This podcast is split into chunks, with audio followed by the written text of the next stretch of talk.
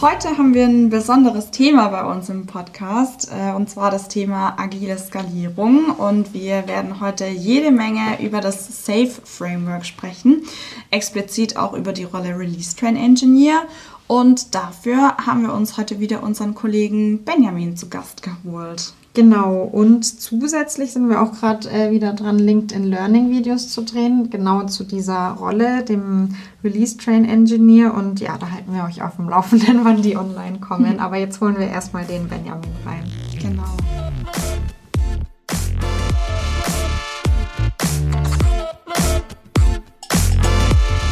Ja, hallo Benjamin, schön, dass du da bist.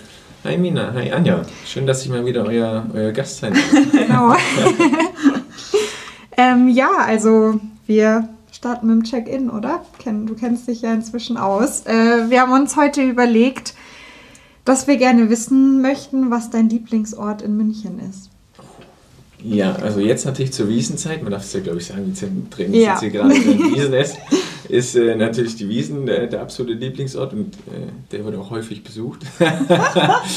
Äh, Wiesen Office. nee, ähm, was ist noch ein Ort? Also kann ich, Biergärten sind immer, sind immer hoch im mhm. Kurs, Isar, Biergärten, Parks und zurzeit einfach gerade die Wiesen. Stimmt, ja. Das war jetzt nicht ein Ort, ich kann mich ja, nicht festlegen, aber okay. let's do it.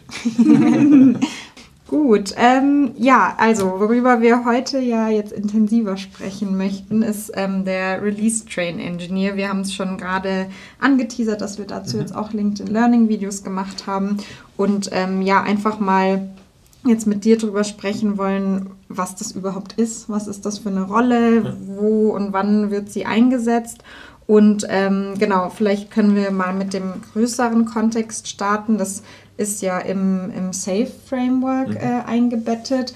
Und genau, ich glaube, wir fangen einfach mal an mit, was ist SAFE?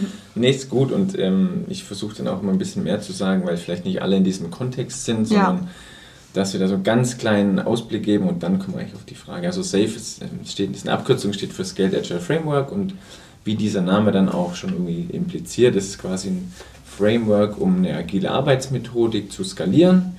Ähm, das ist nicht das einzige Framework, wo zur Skalierung herangezogen werden kann. Das ist zum Beispiel Less noch oder Spotify oder Nexus oder so. Kann man, kann man sich dann einfach aussuchen. Das ist damit eins davon. Und ähm, es gibt verschiedene so Studien, nenne ich jetzt mal, also Reports heißen die, wo immer wieder klar ist, dass dieses Safe Framework eins der meistgenutzten ist und ähm, das ist auch bei unseren Kunden so. Das heißt, die meisten unserer Kunden nutzen dieses Framework auch. Wir haben jetzt natürlich auch Kunden, die Spotify zum Beispiel benutzen oder ein anderes Framework, aber es ist eines der meistgenutzten Frameworks zur Skalierung von agilen Arbeitsweisen. Ähm, und da gibt es jetzt ganz kontroverse Meinungen. Manche lieben es, manche hassen es und so weiter. Es ist egal, wie man da jetzt zu steht, aber für, für mich oder für uns ist einfach eine, eine, gute Basis oder eine gewisse Basis einfach für den Kunden, womit man dann reingehen kann und wo man dann quasi darauf aufbauend das passende Framework dann für den Kunde findet. Ne? Bei dem Kunden, wo ich jetzt zum Beispiel auch gerade drin bin, ist auch so, die haben mit äh, Safe gestartet, aber adaptieren das jetzt immer mehr so quasi, dass es für sie passt, weil Safe ist sehr groß, sehr, mhm. ähm, hat sehr viele Themen und das braucht man nicht alles. Ähm, darum gucken wir, was brauchen wir, was brauchen wir vielleicht nicht und was müssen wir vielleicht anpassen für uns als Kunde. Also kurz zusammengefasst, eine mhm. Möglichkeit, skaliert zu arbeiten. Also kann man das quasi so verstehen, dass es einfach eine Art von einer Projektmanagement-Organisation ist? Ja, also was Safe ähm, tut, wenn man sich so mit Safe ein bisschen beschäftigt, das, nennt, das hat so ein Dual Operating Model, also quasi hat zwei ähm, ähm, äh, Organisationsmodelle sozusagen im Hintergrund. Man hat immer diese Aufbauorganisation, also diese klassische Hierarchie-Thematik und ich bin der Abteilung und das ist mein Chef und so weiter. Und dann gibt es ja quasi immer noch diese Ablauforganisation. Das ist das, was SAFE dann anschaut. Also SAFE ist nur für diese Ablauforganisation. Wie arbeiten wir zusammen in der Wertlieferung? Nicht, wer ist mein Boss und in welcher Abteilung bin ich, sondern quasi, ich bin in Team X und wir liefern zu dem Produkt und dafür müssen wir mit denen und denen zusammenarbeiten. Also SAFE konzentriert sich sehr auf diese Ablauforganisation und gibt da eben ähm, sehr viel Guidance, nenne ich es jetzt mal, wie man das aufbauen könnte. Und es hat auch da verschiedene Stufen, was ich gut finde, weil wenn man das erste Mal sieht, dieses Safe-Bild, dann ist es sehr voll. Und man muss sich da erstmal zurechtfinden und es gibt da sehr viel vor und dann muss man jetzt für sich eben, wie gesagt, entscheiden, was, was da passend für einen ist und was vielleicht nicht. Und wenn wir uns jetzt mal ähm, eben den RTE, den Release Train Engineer anschauen, ja. also das ist eine Rolle innerhalb von dem Safe-Konstrukt. Genau, also du hast gerade die Abkürzung gerade schon danken gesagt. Genau, das RTE steht für Release Train. Engineer. ja, ja. Dann kann man es vielleicht einordnen. Das ist eine Rolle, die gibt es so nur in Safe. Ähm, ist jetzt aber kein, äh, keine Magie oder so, sondern quasi es ist, ähm, manche sagen Chief Scrum Master, also quasi ähm, der Scrum Master von mehreren Scrum Mastern. Ich finde es jetzt nicht so schön, weil das halt irgendwie so eine Hierarchie impliziert, ja. aber es ist quasi einfach eine, für mich ist einfach nur eine skalierte Rolle. Das heißt quasi, du hast einen Scrum Master, wie es ein in Scrum ganz normal ist pro Team. Ähm, und dann brauchst du aber hast quasi irgendwann diesen Bedarf, mehrere Teams zu haben und dann hast du quasi immer so eine koordinierende Ebene, wo du dann in Safe einen Product Manager hast zum Beispiel. Und auf dieser koordinierenden Ebene willst du auch eine Rolle haben, die sich mit diesen agilen Gedanken sehr zusammen äh, auseinandersetzt, eine sinnvolle Arbeitsweise, sinnvolle Prozesse und so weiter, sinnvolle Verbesserungen vorantreibt und das auf dieser Ebene nicht verloren geht. Und das ist genau das, was dieser Release Train Engineer eben macht und ähm, allgemein eine sehr wertvolle Rolle ist, ähm, dass man eben sozusagen auf der richtigen Ebene oder Flughöhe eben jemand hat, der auch guckt, dass das halt sinnvoll läuft. Weil mhm. gerade, also wer im Projektmanagement gearbeitet hat oder allgemein so in so Kundenprojekten ist immer so, oder allgemeinen Projekten, ist immer so, so eine koordinierende Ebene, was es dann wird, so eine Team von Team-Ebene.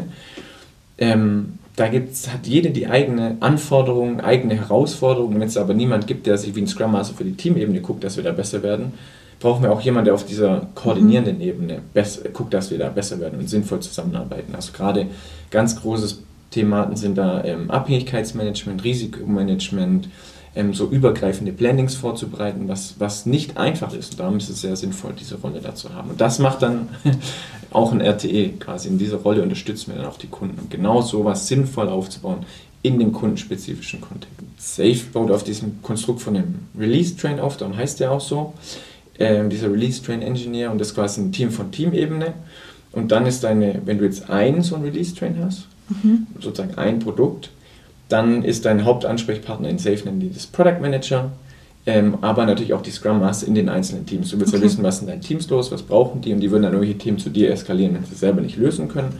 Und dann hat dieser Product Manager natürlich auch ähm, eigene Bedarfe und so weiter. Ne? Der muss auch sein, sein äh, Program Backlog ähm, sauber aufbereiten und da werden viele Leute irgendwie so ein bisschen allein gelassen, dass man da sich unterstützt, aber auch quasi mit den Architekten. Also es gibt dann noch eine Architektenrolle, die quasi sich um diese Aufbau von der Software kümmert, so mal ganz vereinfacht gesagt.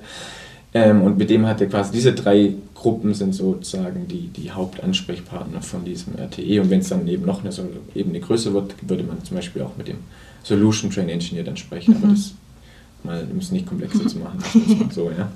Genau, also der hat verschiedene Anknüpfungspunkte, um da sinnvoll seine Arbeit machen zu können. Und dann ist natürlich wichtig dann, ja. Also ist so ein RTE auf jeden Fall schon so von Anfang an dabei und nicht, ich sag mal, der Feuerlöscher, wenn es dann schon brennt, dass man ihn dann irgendwie dazu holt. Ja, also idealerweise, also so ein RTE hat verschiedene Aufgaben. Also wenn gerade so, ein neuer, so ein neuer Release-Train eben gegründet wird, dann hat er ganz viele verschiedene Aufgaben, sehr wichtige Aufgaben drin. Es geht einmal um die Befähigung von den Leuten, ne? also mhm. was, was jetzt meine Rolle als Teammember, wenn wir jetzt auf einmal agil arbeiten, okay. was jetzt meine Rolle als Product Owner oder Product Manager, wenn wir jetzt auf einmal agil arbeiten, weil manche kriegen irgendwie eine Schulung, aber das wissen wir alle, Schulung ist eine und Praxis ist das ja. andere. Das heißt, es geht sehr viel um Befähigung am Anfang von dem Art und dann geht es aber sehr viel auch darum, okay, dass diese ganzen Voraussetzungen erfüllt sind, so einen, so einen Release-Train starten zu können. Also wenn ich Art sage, heißt es Agile Release-Train und äh, das ist die Abkürzung sozusagen. Und da gehört viel dazu und ähm, es gibt immer dann keine andere Rolle, die sich darum kümmert, weil die Entwickler müssen entwickeln, der Product Manager oder Product Owner müssen sich um ihren Stuff kümmern. Ja. Aber dass das sinnvoll aufgesetzt ist, jeder weiß, was ist das Produktziel, was machen wir eigentlich, wie wollen wir zusammenarbeiten, ähm, mit wem haben wir Abhängigkeiten und so weiter. Da kümmert sich dann diese Rolle und ist idealerweise eben von, von Start Mhm. Also schon von der Idee, es kommt ein neuer Release-Train zustande, ist er dabei und unterstützt diesen ganzen Prozess, weil sonst keiner machen würde. Und dann bist du kein Team, sondern du hast einen Haufen von Gruppen, sondern bist kein, arbeiten nicht zusammen sinnvoll oder so. Und da hilft es von Anfang an dabei zu sein. Und dann natürlich, wenn die wachsen, ähm, die mitzubegleiten, dass sie halt sinnvoll weiter zusammenarbeiten, sich weiter verbessern und solche Sachen. Also der ist idealerweise ganz, ganz früh mit dabei unterstützt die Leute, kennt die dann auch und begleitet die dann auch bis zu einem gewissen Zeitpunkt. Und ähm, ja, meistens ziemlich lang, ähm, aber vielleicht dann irgendwann auch irgendwann so gut. Ich kenne jetzt ein, zwei ähm, Release-Trains, die sehr, sehr gut laufen, aber selbst die haben immer noch ein, ein RTE. Ja weil äh, da gibt es immer wieder dann neue Themen, die reinkommen, die muss man sich dann überlegen oder es wird was umorganisiert und so weiter und da kann so jemand einfach durchgängig unterstützen. Es gibt viele Aufgaben. In was für einem Kontext kann man sich das dann vorstellen äh, mit Safe oder halt generell so, mhm. wann ist dann ein RTE sinnvoll? Ja, ist eine gute Frage. Ähm, allgemein, was jetzt Skalierung angeht, von so agilen Methodiken, macht es natürlich Sinn, wenn du jetzt ein Team hast, ist es nicht skaliert. Wenn du zwei Teams hast, macht es auch keinen Sinn, weil zwei Teams können sich sehr einfach noch miteinander ja. koordinieren. Da brauchst du mhm. nicht irgendeine Ebene drüber, die diese zwei, Leute, äh, zwei Teams dann koordiniert, mhm. wie wenn ich jetzt euch zwei koordinieren würde. Das ähm, verrückt. Ähm, und ähm, ich, würde, ich würde sagen, so ab so 30, 40 Leuten, also wenn du so drei, vier, fünf Teams hast, dann macht es dann Sinn quasi, mhm. weil dann wird es einfach diese Komplexität an Interaktion wird dann schwieriger und dann macht es Sinn, so eine koordinierende Ebene zu haben. Ähm, Safe sagt jetzt offiziell ab 50 Leuten, so 50 bis okay. 125 Leuten, macht es dann Sinn, so einen Release-Train zu gründen, wo dann automatisch auch sinnvoll ist, so einen Release-Train-Engineer zu haben. Ich würde sagen, es ist ein bisschen weniger, weil du schon bei vier, fünf Teams schon sehr koordinierend ähm, nicht ganz einfach bist. Und ähm, vielleicht da noch eine ergänzende Aussage zu. Ähm, es gibt ja quasi dann auch eine Obergrenze, wo du sagst, hey, guck mal, ich kann jetzt als Release Train Engineer und Product Manager und so mich nicht um 20 Teams kümmern, also 300, 200 Leute und so weiter, ähm, sondern die sagen quasi, es gibt diese Dunbar Number, das quasi 125 ist die und das sagt quasi, du als Mensch kannst nur so ein soziales System haben, wo du verstehst, bis 125 Leute und so ein mhm. Release Train und auch eine Firma ist dann einfach so ein, auch ein soziales System, wo die sagen quasi, ab dann würde man einen neuen Release-Train gründen, wo dann quasi wieder, was ich, dann kommen wieder 40 Leute da rein, dann ist der eine 80 und der andere 40 zum Beispiel vielleicht, macht vielleicht auch vom Produkt Sinn, äh, Sinn und da würde dann quasi wieder ein neuer Release-Train ähm, geben, äh, wird es dann wieder geben. Und noch eine Ergänzung ist quasi, bei meinem Kunden jetzt haben wir 1400 Leute zusammen. Wir haben 14 solche oh. Release-Trains, wir haben 14 Produkte, mhm. ähm, die teilweise unabhängig sind, teilweise sehr abhängig sind. Und da brauchst du natürlich, also ich will nur sagen, es geht, es können riesige Unternehmen damit skalieren. Ähm, mhm. ja. genau, von der kleinen Zahl, sagen wir 40 bis, was ich, jetzt habe ich 1400 mhm. gesehen. Aber viel größer wird es vielleicht, ich weiß nicht. Ja, das, also das ist schon sehr viel. Ja. Das, ja. Ist riesig. Ja. Und diese ganzen Trains du hast jetzt vorher schon STE angesprochen, ja. deshalb schätze ich, dass dann quasi drüber dann wieder Ebenen sind oder eine Ebene, die dann quasi diese wieder genau. ähm, im Blick haben, oder? Genau. Okay. Also mhm. dann, wir sprechen jetzt sehr viel über den RTE, aber es gibt quasi dann nochmal eine Skalierungsform, die wir jetzt da bei meinem Kunden jetzt auch haben, wo ich dann STE bin, ähm, mit, mit einem internen noch zusammen. Mhm. Und wir gucken dann, dass dieses Konstrukt wieder zusammen funktioniert, weil ich habe mhm. dann 14 Release-Trains und die müssen ja auch wieder sinnvoll zusammenarbeiten. Und bei uns ist sogar noch größere Komplexität, weil dann noch eine andere Solution, nochmal so ein großes Konstrukt auch mit uns zusammenarbeitet und mit denen müssen wir auch wieder gut zusammenarbeiten. Mhm. Das ist ein sehr, sehr, sehr großes Ding. Mhm. Und da gibt es eben quasi auch wieder eine weitere skalierte Übung, die nennt, äh, ähm, Ebene, die nennt man eben die Solution-Ebene. Ja? Mhm. Genau. Und da bin ich dann zum Beispiel jetzt auch. Also quasi, wenn man sich so bildlich vorstellt, wie so ein Haus mit Dach ja. und oben geht es halt immer enger zusammen ja. und mit verschiedenen Säulen dann für die einzelnen Trains. Genau. So ungefähr. Nur halt nicht so hierarchisch, oder? Sondern ja, wie du meintest, dieser Ablauf ist ja eher im Genau, Fokus. also da ist, mhm. das ist ganz, ganz wichtig. Ähm, also jetzt bei dem Kunde auch, du hast, die haben alle teilweise ganz andere Chefs, auch sitzen die quasi im gleichen Train oder im gleichen mhm. Produkt aber die haben ganz andere Chefs, das ist mein Chef da und das ist ja. der Chef von dem da und das interessiert uns aber auch gar nicht. Mhm. Also weil der Kunde ist auch aus Kundensicht komplett egal, ob das dein Chef ist oder der. Es geht nur darum, wie können wir sinnvoll Wert schaffen und das schauen wir uns an in diesen agilen Rollen. Ja. Also wenn wir als RTE tätig sind, als STE tätig sind, das muss funktionieren. Ähm, und das gucken wir uns einfach die ganze Zeit an. Wie, wie können wir sinnvoll zusammenarbeiten, um nachher für den Kunde geile, geile Sachen zu bauen. So, jetzt hast du ja auch viel erzählt, ähm, irgendwie, was du beim Kunden machst und wie das da äh, genau aussehen kann. Wie wäre denn jetzt so ein Szenario, wo wir auch ähm, als Unternehmen sagen, da können wir unterstützen? Genau, also wir haben es jetzt in verschiedenen Antworten von mir schon gehört, was wir da eigentlich alles so machen beim Kunden. Es ist sehr, sehr vielfältig.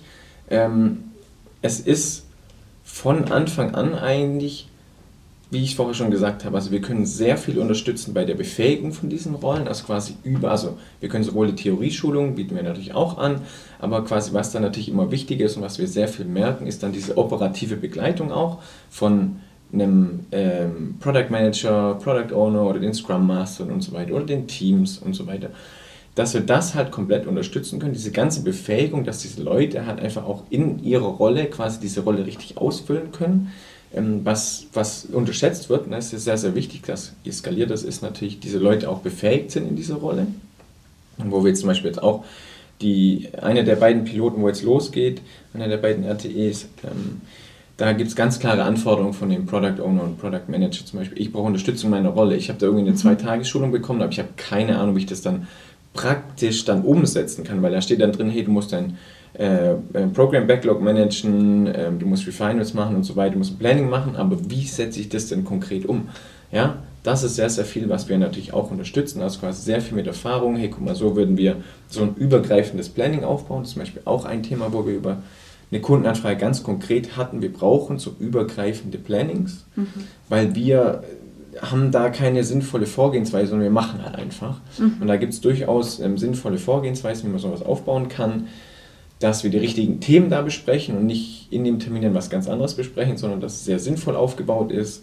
Ähm, und dann diese ganze Begleitung natürlich auch bei der Umsetzung. Ja? Das heißt quasi mhm. von ganz früh ähm, Aufsetzen von so Teams, ähm, wie arbeiten wir zusammen, was ist unser Produkt, was ist unser Ziel dahinter, ähm, die Leute befähigen und dann quasi übergreifende Termine zu machen, zu koordinieren, Verbesserungen zu handeln und dann diese ganze Umsetzung quasi in meinem täglichen Doing, da gibt es genug Sachen, ähm, was man da unterstützen kann in verschiedensten Abläufen, in verschiedensten Zusammenarbeiten.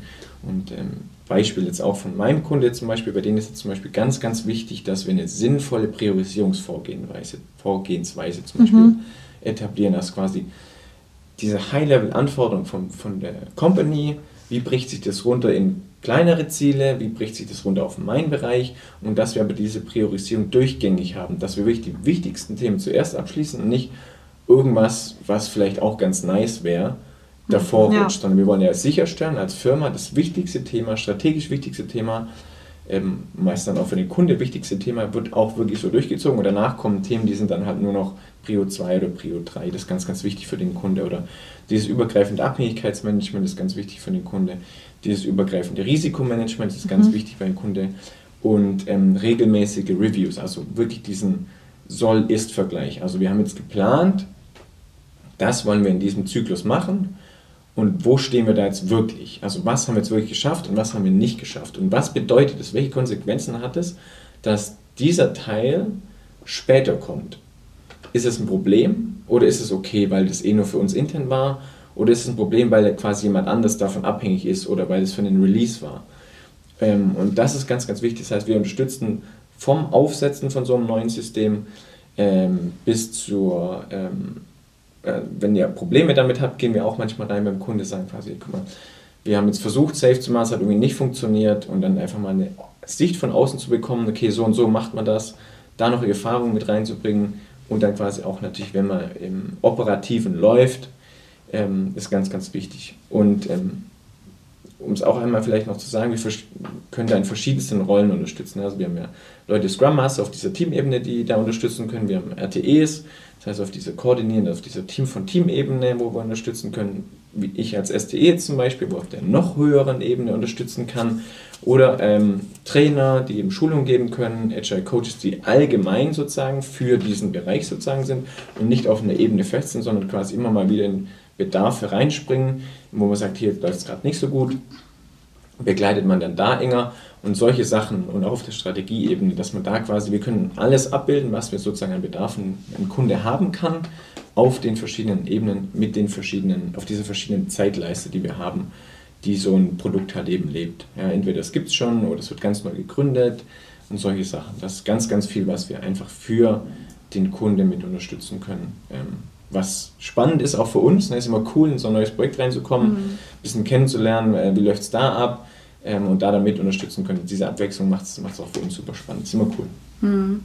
Also quasi die Befähigung, aber auch Analyse, was war vielleicht auch bisher das Problem und dann auch wirklich maßgeschneiderte Lösungen finden und operativ zu begleiten. Absolut. Ja. Also wir machen auch teilweise so bestimmte Assessments, um zu sehen, okay, also, ähm, was ist eine sinnvolle Arbeitsmethodik für euch mhm. und ähm, wo steht denn ihr da quasi? Fehlt da noch irgendwas? Also manche es gibt so ein paar Essentials, die meiner Meinung nach einfach sinnvoll sind. Das sind quasi zum Beispiel diese übergreifenden Plannings und diese Reviews, ganz, ganz wichtig und Retros zum Beispiel. Und dann quasi zu gucken, wo stehen wir da? Haben wir das? Haben wir das nicht? Wie ist es ausgeprägt? Wird es genutzt? Wird es nicht genutzt? Da einfach mal den Kunde zu verstehen, wo stehst du überhaupt gerade? Mhm. Und dann quasi einfach diese Themenfelder rauszuarbeiten, wo gibt es noch Luft nach oben? Und dann quasi der Kunde sagt dann, okay, das ist für mich Prio 1, das Wichtigste, das müssen wir jetzt lösen dann kommt das und das. Und dann machen wir es einfach genauso mit dem Kunden und lösen diese Probleme für den Kunde der Reihe nach. Und dann machen wir auch so verschiedene ähm, Assessment, finde ich jetzt nicht so ein schönes Wort, aber quasi so Bestandsanalysen. Wo steht denn der Kunde da gerade? Mhm. Um quasi einfach den mal vor Augen zu führen, ähm, so diese äußere Sicht, ne? weil man ist immer so gerne ja. so betriebsblind, steckt da mal so drin ja. und ja, läuft doch ganz gut, aber es gibt, äh, ist immer gut, wenn du von außen so einen Experten noch reinbringst, der so eine Sicht drauf kriegt, hey, guck mal, das wäre aus unserer Sicht noch sinnvoll. Hier habt ihr noch Lücken. Okay, wie gehen wir das an? Was ist für euch wichtig? Genau. das ist auch was, was wir beim Kunde unterstützen. Einfach diese Sicht, diese Transparenz, was, ja. was ist da, was das Potenzial ist, wir noch haben.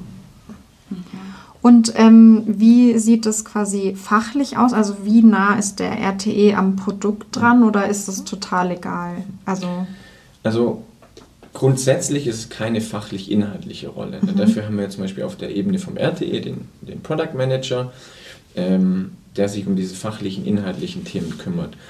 Ähm, du wirst als, also ich bin nie komplett unabhängig von meinem Produkt. Ich weiß schon grob, was sie machen. Ich äh, verstehe inhaltlich auch, was sie da tun. Ähm, aber du bist niemals so tief drin wie jemand, der Entwickler natürlich ist oder Product Manager und so weiter, weil die müssen einfach klar verstehen, das sind die Prio-Themen, das sind die Anforderungen und so weiter. Ähm, aber wir müssen schon verstehen, gewisse Kontexte. Also hast mhm. du, ähm, wenn ich jetzt das Produkt bin, bin ich da unabhängig von dem, arbeiten wir da zusammen, was mhm. müssen wir da genau klären mit den anderen. Du bist schon eine gewisse inhaltliche Tiefe, brauchst du schon, und die wirst du über die Zeit bekommen, du kommst jetzt nicht rein und verstehst es sofort. Ja. Ähm, aber wir können da inhaltlich nicht so viel leisten. Das schafft man A zeitlich nicht und B ist auch nicht der Fokus. Du musst ja die Zeit haben, dich auf die, diesen übergreifenden Thema ähm, ähm, zu konzentrieren und nicht auf diese inhaltliche Arbeit. Dafür gibt es andere Leute und das sollten wir auch nicht tun. Mhm, genau, klar, ein gewisses inhaltliches Verständnis ist schon trotzdem wertvoll, mhm. dass man versteht, was passiert da, was das Produkt, wie hängen diese Produkte zusammen ähm, und so weiter. Genau. Mhm. Und kann man sagen, vielleicht geht das auch gar nicht, weil es so projektabhängig ist, wie lange es dann auch dauert, bis man dann auch mal wirklich richtig, ja, ich sage jetzt mal, performen kann. Also die Einarbeitung ist ja dann wahrscheinlich schon auch komplex, bis man mal weiß, wer ist wofür zuständig, mit wem spricht man und so weiter und so fort. Ja, genau. Also wir haben, ähm, ich glaube, das darf man auch sagen, wir haben, äh, starten jetzt bei uns wieder zwei neue RTEs, äh, also auch Pilot beim Kunde, der macht es jetzt zum ersten Mal, was super cool ist für uns, mhm. ne? ist mega mhm. geil. Ähm, der Kunde hat da Bock drauf, braucht da richtig Unterstützung und für uns natürlich wichtig, in den, ich sage es mal, in den ersten 100 Tagen musst du bestimmte Sachen von dem Kunde einfach erfahren. Du musst quasi verstehen, ähm, was sind die verschiedenen Rollen, was sind da die Verantwortlichkeiten, wie arbeiten wir da zusammen, welche Regelmeetings habt ihr da, ähm, wie arbeitet ihr aktuell zusammen, was haben wir, was haben wir für wichtige Prio-Themen was haben wir für wichtige Verbesserungsthemen, die ihr habt und so weiter, dann musst du dich reinarbeiten. Und je nachdem, wie komplex und wie groß das Ding ist, ich habe ja schon gesagt, es können 40 Leute sein, es können 120 mhm. Leute sein und je nachdem brauchst du da, ja, wenn ein Monat, zwei Monate vielleicht, um dann, dann wirklich richtig drin oder gut drin zu sein und dann, um wirklich richtig tief drin zu sein, das dauert dann immer noch so bestimmt ein halbes Jahr, bis man richtig, richtig tief drin ist, aber das ist was, wo wir dann einfach sehr gut und sehr schnell einfach reinwachsen können, klares Vorgehen haben, wie wir beim Kunde reingehen, was wir da machen müssen, um sehr schnell ähm, direkt unterstützen zu können. Mhm. Das ist ganz, ganz wichtig, genau. Und es dauert halt, ja, wie gesagt, je nach Komplexität dauert es ein bisschen länger. Mhm. Und dann, was mich noch interessieren würde, also ist den Leuten in den einzelnen Teams auch der Mehrwert klar oder gibt es da viel Konfliktpotenzial? Also wie ist diesbezüglich so die Situation? Ja, ja, ja es ist in den agilen Rollen leider aktuell gefühlt noch so, dass es teilweise immer wieder so eine Rechtfertigung braucht, um mhm. diese Rolle da zu haben. Und wir sind ja in verschiedensten Rollen beim Kunde tätig, Scrum mhm. Master, RTE, STE und so weiter.